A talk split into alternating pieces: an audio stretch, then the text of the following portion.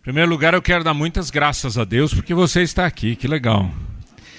Ah, pessoal que veio pela primeira vez, eu quero dizer para você que para gente é um presente que você nos dá, porque o que a gente mais quer é estender essa visão por toda Curitiba e por, por onde Deus permitir que a gente consiga alcançar pessoas. Nosso objetivo aqui é sermos homens melhores e aí você aplica em qualquer área da sua vida. Homens melhores, melhores na família, melhores no trabalho, melhores ah, em, em, todas as áreas, não é? Como, como pais, como maridos, como profissionais, como educadores, como que seja. Mas homens melhores, é? Ah, nós estamos vivendo uma, uma época de crise bastante grande, ah, uma crise uh, bastante grande na área de identidade. Né? Uh, se os, os mais velhos, os homens mais velhos, não ensinarem os jovens a serem homens com todas as responsabilidades e caráter de um homem, a gente vai continuar tendo jovens sendo educados por mulheres. E eu não tenho nada contra as mulheres, é óbvio que não. Mas a questão é quem edifica a vida de um homem é um outro homem. E isso a gente não está vendo. Então, ah, bem-vindo em nome de Jesus. Amém, querido? Graças a Deus. Mas tá bom, gente. Tá bom. Vamos conversar sobre colunas. Colunas da conduta de um cristão. Colunas que têm a ver com todos os, todas as pessoas, homens e mulheres. Mas basicamente a gente vai aplicar a nossa compreensão desses, desses valores aos homens. É o que nós vamos conversar hoje. Mas antes disso, eu quero falar com você. O, o, o assunto nosso hoje é, é cuidado. O pilar, a coluna é sobre cuidado. E eu vou explicar o que, que a gente quer dizer com cuidado. De cuidar mesmo, não é cuidado de atenção, é cuidado de cuidar. Mas eu quero compartilhar com você uma coisa muito interessante. Talvez você tenha visto na mídia essa notícia. É a notícia dessa mulher. Já ouviram falar dela, não? Quem se lembra, em 1987, houve uma, uma explosão de um avião da Korean Airlines, se não me engano, o voo 828, que explodiu no ar, matando 115 pessoas. Essa mulher, coreana do norte, foi a mulher responsável, foi, foi a terrorista responsável, juntamente com outro homem, e eles puseram essa bomba nessa, nesse avião e 115 pessoas morreram. 115 pessoas morreram. Ela cresceu na Coreia do Norte e foi recrutada para ser espiã. Uma moça muito inteligente, culta, aprendeu perfeitamente o japonês, o chinês, e então ela conseguiu um passaporte, obviamente falso, japonês, e se apresentando junto com aquele outro terrorista, conseguiram aí uh, passar e entrar nesse voo, etc., e conseguiram fazer essa tragédia terrível. Acontece que ela e ele foram pegos. Uma rapidez da polícia, descobriram que os passaportes eram falsos e os dois foram presos. Ele pegou um cigarro onde tinha aquela pílula de cianureto, cianureto, né, aquele veneno, e ele morreu ali, na hora. E ela, quando ia tomar, o guarda tirou de sua boca, impedindo-a de se matar. Ela foi levada em várias ocasiões para ver a prosperidade de Seul fora da cela da prisão. Qual era a grande questão? Ela havia sido ensinada na Coreia do Norte que a Coreia do Sul era apenas um joguete na mão dos americanos e que o povo vivia em pobreza absoluta na Coreia do Sul. É a mentira ao inverso, né? Que quem vive em pobreza absoluta são eles. Mas os ditadores sempre falaram isso.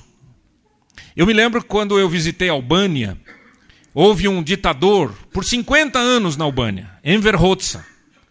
E o Enver Hoxha dizia para todos os albaneses que o mundo inteiro queria invadir a Albânia porque a Albânia era o céu. E que o mundo inteiro precisava da Albânia. Imagina um negócio desse. Da mesma maneira, esse, esse homem que está lá, o pai desse rapaz que está lá hoje, como ditador, ele ensinou a todo mundo que a Coreia do Sul era pobre, era cheia de miséria, cheia de dor. E alguém chegou para ela e disse: Olha, Kim, não seja pega, porque se você for pega, os, os coreanos do Sul vão torturar você até a morte. E vai ser terrível. Ok. Acontece que ela foi presa em Bahrein, levada para a Coreia do Sul, e quando ela chegou na Coreia do Sul, os guardas, ao invés de baterem nela, ela havia matado 115 pessoas, fizeram um interrogatório simpático, tranquilo, e ela disse para todo mundo: Eu sou chinesa, cresci no Japão. E eles perceberam a mentira, mas ao invés de pressionar ou de torturar, eles tiravam ela da prisão e levavam para passear em Seul. E quando ela foi vendo a mentira, aquela cidade próspera, emergente, aquele povo feliz, ela foi caindo, caindo, caindo e confessou. Ela esperava ser torturada e não foi. E houve uma coisa interessante que no ano de 1989, um tribunal sul-coreano condenou essa mulher à morte. Mas o presidente, no mesmo ano, a perdoou. E também lhe perdoaram os parentes das vítimas, os parentes das pessoas que haviam morrido naquele avião. E isso ficou tão forte no coração dela que ela foi encontrar consolo no cristianismo. Essa mulher hoje vive escondida na Coreia do Sul, se casou, tem dois filhos, foi perdoada. Você perdoaria? Você seria simpático com uma mulher que explodiu um avião com 115 passageiros? Nós estamos estudando sobre colunas. Vimos sobre a credibilidade, hoje é o cuidado, cidadania, respeito, responsabilidade e retidão. Então vamos falar um pouquinho sobre cuidado. Quando a gente fala em cuidado, a gente está falando basicamente em três grandes blocos. Importe-se com as pessoas. Segundo, expresse compaixão. E terceiro, expresse gratidão. Desculpa os erros aí que no, no, passado de um para o outro, acabou sobrando letra. Mas expresse compaixão expresse gratidão. Vamos, vamos pensar um pouquinho sobre essa questão do importe-se, não é? Como é que a gente se importa pelas pessoas, não é? Mostre que você se importa com as necessidades do próximo, seja solidário. Solidariedade é um, é um valor muito importante. Nós vivemos numa sociedade que não quer solidarizar-se.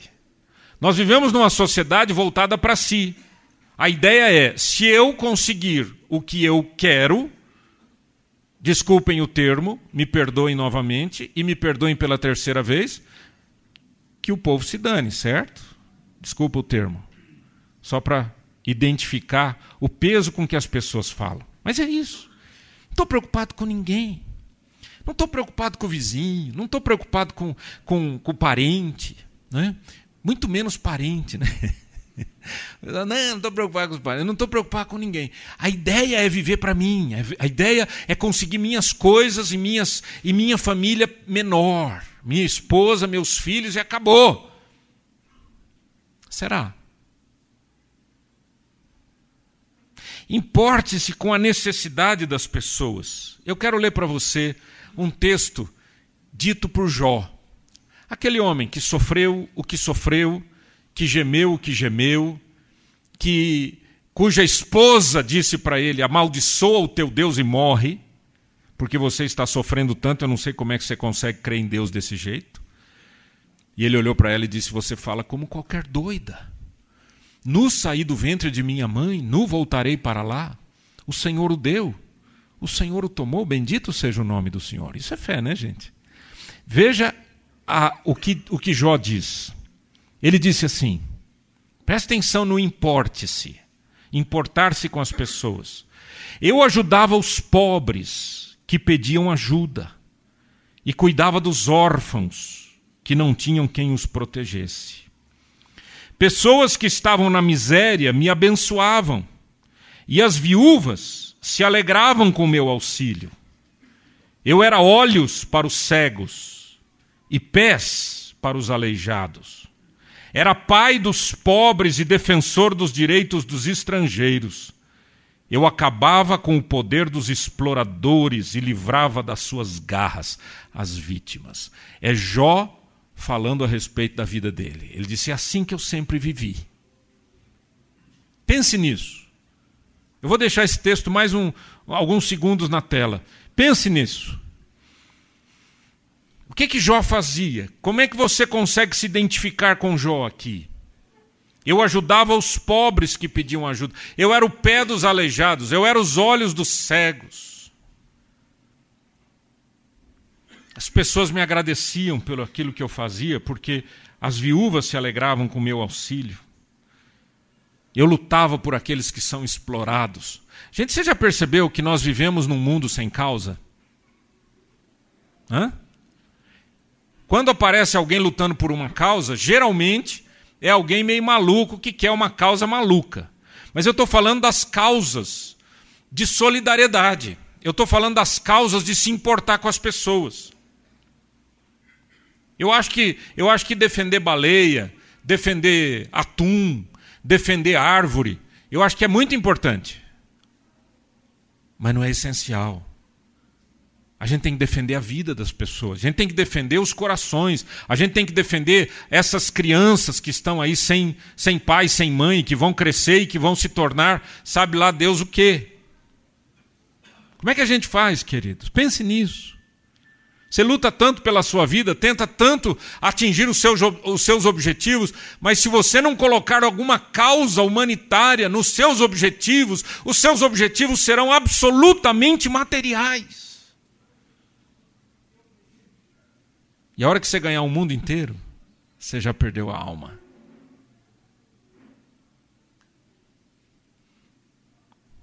Compaixão.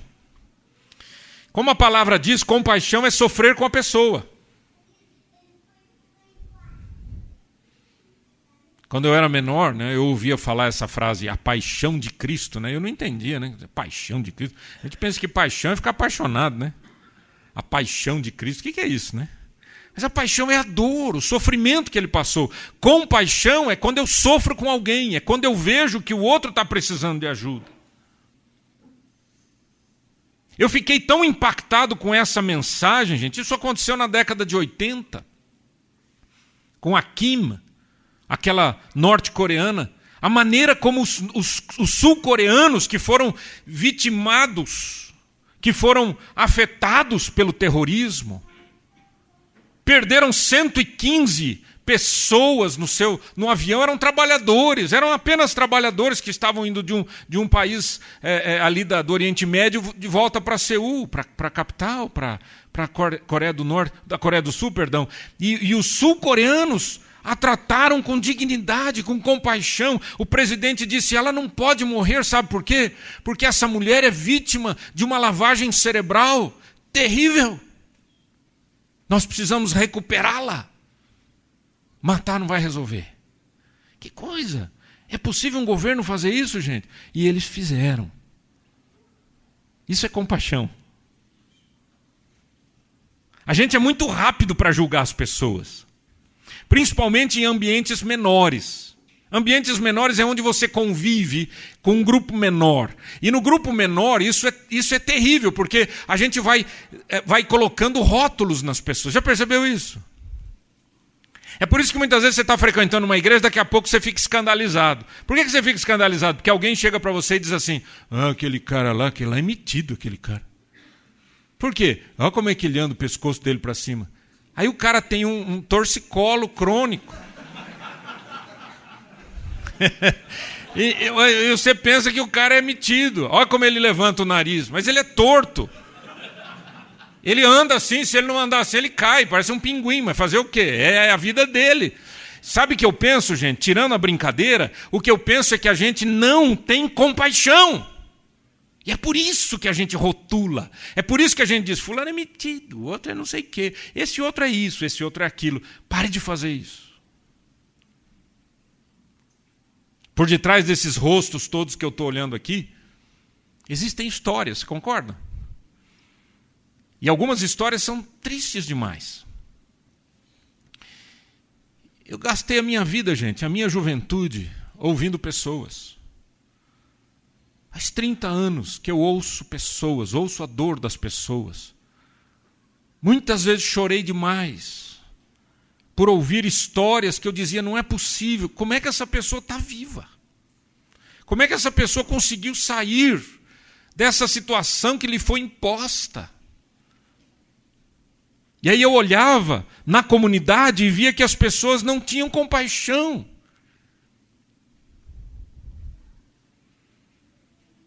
Eu lembro de um menino, nasceu saudável. Mas teve um acidente, subiu no, no telhado da casa deles. E não sei o que aconteceu exatamente, que tipo de acidente que foi, e ele ficou ah, com um certo retardamento mental. Era um doce de rapaz, era um doce. E ele veio para a igreja, ele estava feliz, ele era uma criança. Maior que eu, mas era uma criança. E cada vez que ele cantava, Você, você, imagina uma igreja menor, né? Igual aqui, né? Vamos dizer, se você fechasse a parede aqui, assim, reverbera, né, o som. Cada vez que ele cantava junto num culto, ele desafinava legal. Mas sabe quando, quando saía fora assim? E me mandava, né? E o pessoal olhava assim, meio tipo, né? Por que, que não fica quieto? Eu olhava aquilo e dizia: Meu Senhor, para que fazer isso? Será que ninguém sabe que esse menino tem deficiências? E será que ninguém percebe que Deus está achando esse cântico o melhor? Porque é fruto de um coração sincero. Não é voz bonita que agrada a Deus, é coração aberto, sincero. Teve um rapaz, um homem, ele odiava os cristãos. Odiava. A mulher dele frequentava a igreja onde eu era pastor. Eu era um jovem pastor, vinte e poucos anos. E um dia a esposa deles disse assim para mim, pastor, ah, o senhor lembra do meu marido? Eu falei uma vez para o senhor e tudo. Eu falei, lembro. Disse, acontece o seguinte, a gente foi no médico e nós estamos desesperados porque o médico descobriu que ele está com câncer no pescoço. Eu disse, ele aceita uma visita? Ela disse: ele aceita. Fui eu lá. Meninão, sentei ao lado dele, falei, falei, falei, falei, falei, falei de Deus, né? Claro, estava falando de Deus, de Deus, de Deus. Eu sabia como ele pensava, mais ou menos o que ele pensava, né? Porque ele já tinha declarado isso para a esposa muitas vezes. E a hora que eu terminei de falar, sabe assim, quando eu usei todos os meus argumentos? Para ele crer em Deus. Quando eu terminei, eu disse assim para ele: Fulano, eu quero orar com você.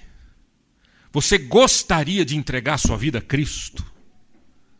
Ele olhou para mim e disse assim: Pastor, quando eu tinha saúde, eu não quis saber de Deus. Agora que eu estou doente, muito menos. Hum?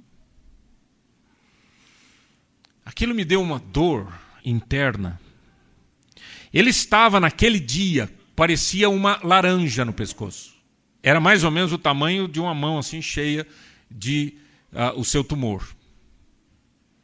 O médico tinha dado para ele três meses de vida. E eu orei aquela oração, sabe, sabe quando você faz aquelas orações assim que sem palavras? É a oração da dor do coração, que só o Espírito Santo entende, ninguém entende. E eu quietinho olhei para ele e o meu coração foi lá no céu e voltou rapidinho. Eu disse: Senhor, me ajude. Esse homem vai morrer sem Deus. Olhei para ele e falei: Tá bom. Essa é a sua decisão, eu respeito. Ah, posso dizer só mais uma coisa? Ele disse: Claro.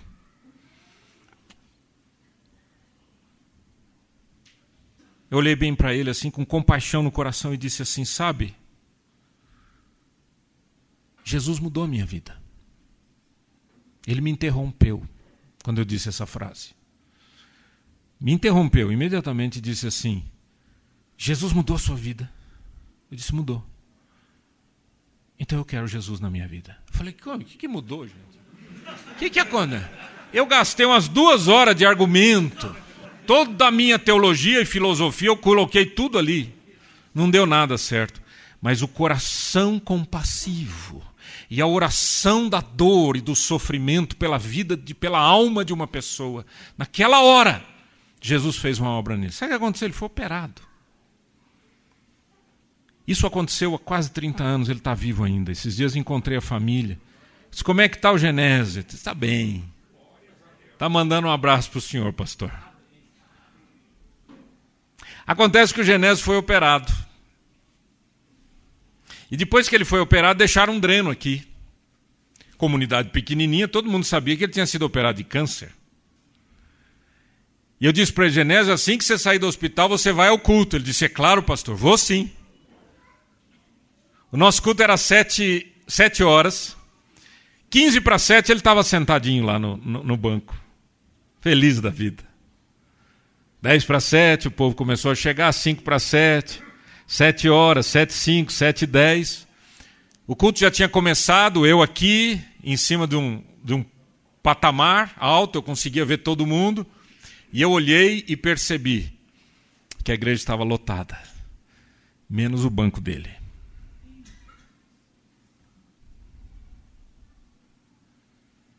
Ele olhou para mim e disse: Pastor, será que eu posso frequentar uma igreja que as pessoas tem nojo de mim?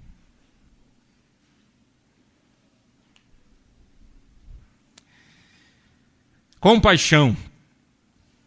E chamando Jesus, os seus discípulos, disse: Tenho compaixão dessa gente, porque há três dias que permanece comigo e não tenho o que comer, e não quero despedi-la em jejum, para que não desfaleça pelo caminho. Até nisso Jesus tinha compaixão, até pela fome das pessoas.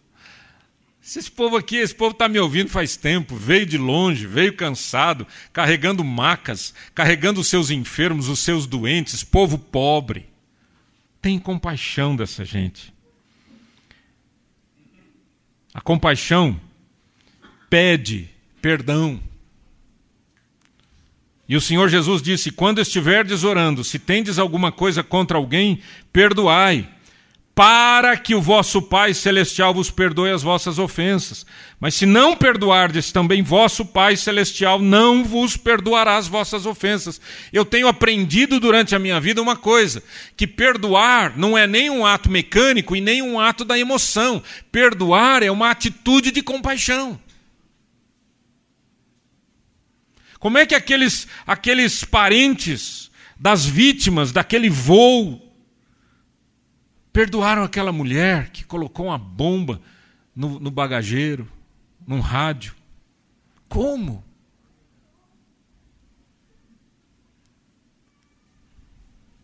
Eu não posso dizer como que eles perdoaram, mas uma coisa eu posso dizer. E isso é público. A Coreia do Sul tem um número bastante alto de cristãos. Eu participei em 1995 num estádio de futebol. 80 mil pessoas orando pela Coreia do Norte. Eu vi com os meus olhos. Orando.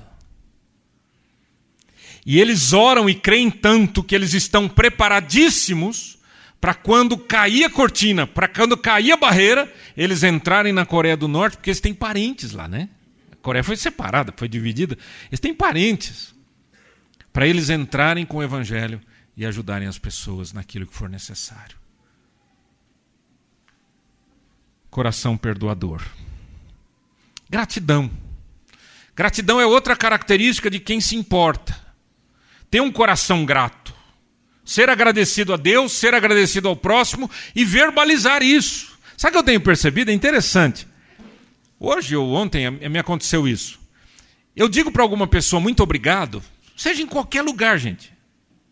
Tá certo? Qualquer lugar. Comprar uma água. Oi, me dá uma água. Ah, pois não. Como é que você é? Quanto custa? Tanto.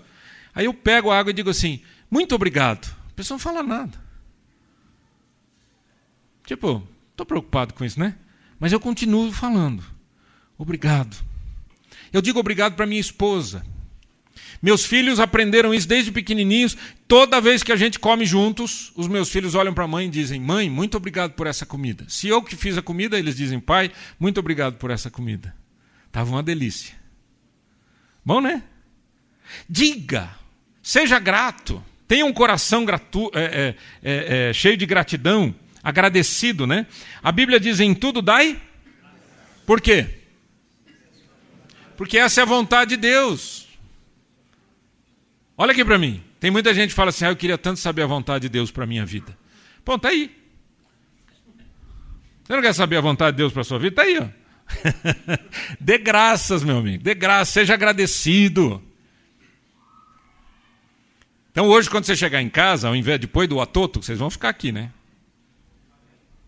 Por favor. Não é brincadeira, vocês vão ficar se vocês quiserem. Mas também ninguém sai. Nós vamos fechar. Brincadeira, a turma, a turma aí. A turma já está indo para lá. Benção. Essa meninada é uma benção. É bom demais ouvi-los. Eu ouvi no Canadá. É bom demais. Bom, olhem para mim aqui, pessoal. Faz favor. Mas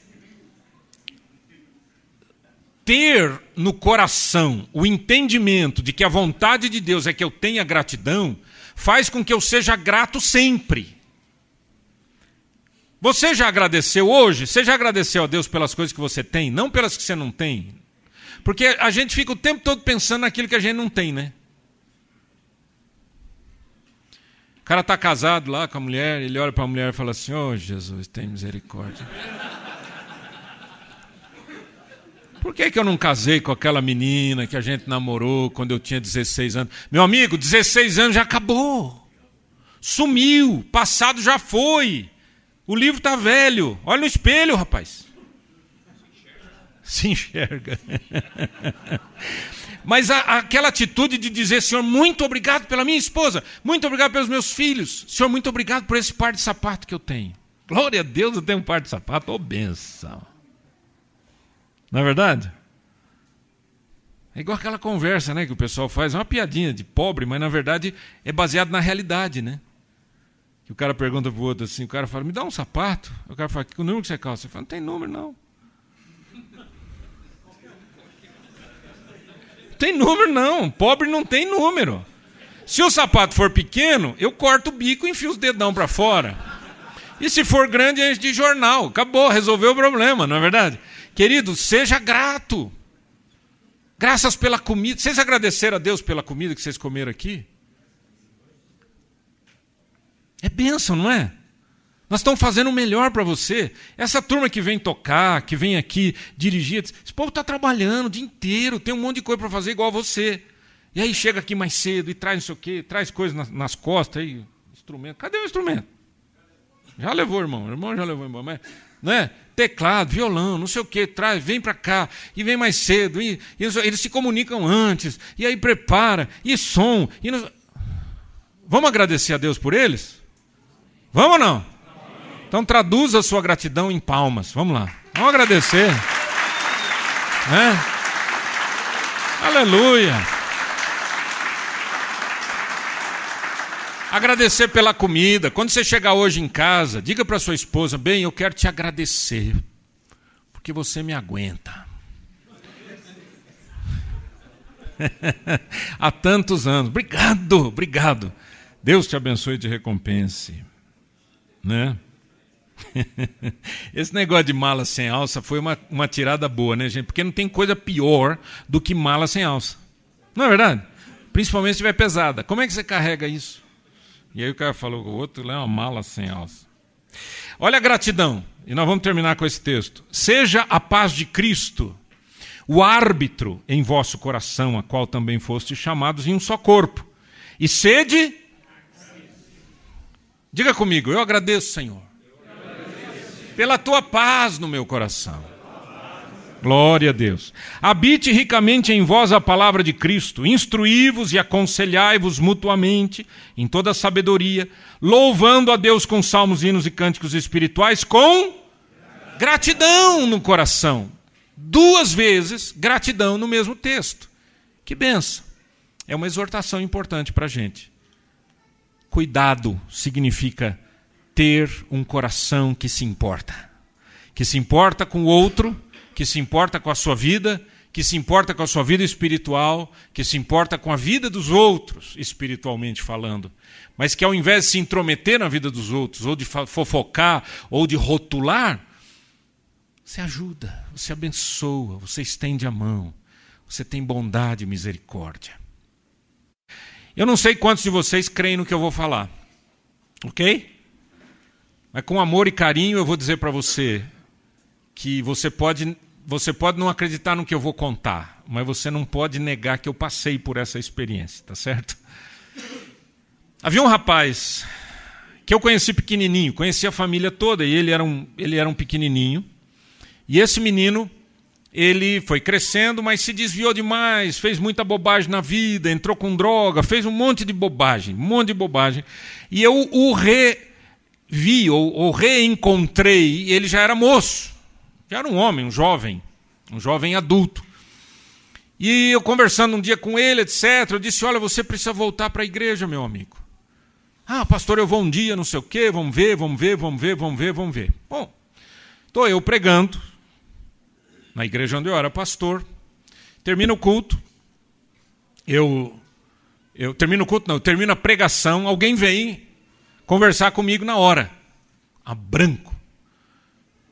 Olhei e falei: o que está acontecendo? Pastor, é o seguinte: Fulano de Tal está endemoniado lá fora. Eu disse: Ó oh, Jesus, vamos lá. Chamei alguém e falei: termina o culto aqui para mim que eu vou sair. E eu fui orando. Não conversei com ninguém. Era um lugar grande, assim, bonito, um lugar assim, um campo. A gente saía do salão e chegava assim num gramado muito bonito. E a hora que eu fui saindo, eu já vi que tinha um aglomerado de gente lá em cima. E eu fui orando. E quanto mais eu orava, mais Deus punha compaixão no meu coração. Quanto mais eu orava, mais amor eu tinha por aquele menino. Eu fui chegando perto dele, até o momento que ele me viu. Quando os nossos olhos, os nossos olhares se cruzaram. O amor de Deus dentro de mim estava tão grande que eu não falei nada. Eu não abri a minha boca. Eu não dei uma ordem para aqueles demônios saírem daquele jovem. Eu simplesmente olhei com amor. E quando eu olhei com amor, ele olhou para mim, ele estava endemoniado fazendo uma bagunça lá. A hora que ele olhou para mim, na hora o Espírito Santo o fez ajoelhar, ele caiu no chão e chorou, chorou, chorou e caiu completamente liberto. Você crê nisso? Isso é a força da compaixão e do amor. Não é minha, foi de Jesus. Mas se eu tivesse saído do culto dizendo, esse menino vem aqui atrapalhar a igreja, não sei o quê, eu ia ficar cinco horas tentando expulsar demônio e não ia sair. Estão entendendo? Eu quero orar com você agora. E depois eu tenho um, alguns avisos e depois a música, a gente medita e vai embora, tá bom? Tá bom assim? Vamos orar. Eu sei que tem gente aqui que está passando lutas físicas, doenças, doenças com outras pessoas dentro de casa. Só levanta a sua mão. Existem várias pessoas, algumas já me pediram oração. Alguns vão fazer exames. O Olavo vai fazer exame amanhã, o Wagner acho que vai hoje ou já foi, já está ali vai fazer exame, outro vai fazer exame, algumas pessoas. Mas Deus conhece. Levanta a sua mão. Pai, em nome de Jesus, nós queremos, ó Deus, suplicar-te, por causa do amor de Jesus Cristo, que a tua graça invada os corações e os corpos. Corpos para te adorar, corpos que sejam curados em nome de Jesus. Toca, Senhor. Toca naquele casal de idosos Toca naquela vida, Senhor amado, que está sendo operada, meu Deus, aquela senhora que está sendo operada e, e, e era para ser uma, uma hora e até agora não, não, não saiu da, da, da cirurgia. Pai, a tua graça é suficiente, tem misericórdia. Tem misericórdia destas vidas, dos corações, das famílias aqui representadas. Pai, tem misericórdia daqueles que estão lutando para ter um emprego, Senhor, para ter dignidade. Senhor, abra a porta de trabalho. E dá ao coração de cada homem, Senhor, um coração de homem de Deus. Um coração que se importa. Um coração que vai fazer diferença no trabalho, para a glória do Senhor. Pai, nós colocamos nas tuas mãos estas palavras, para que o Senhor multiplique no nosso coração, em nome de Jesus. Amém.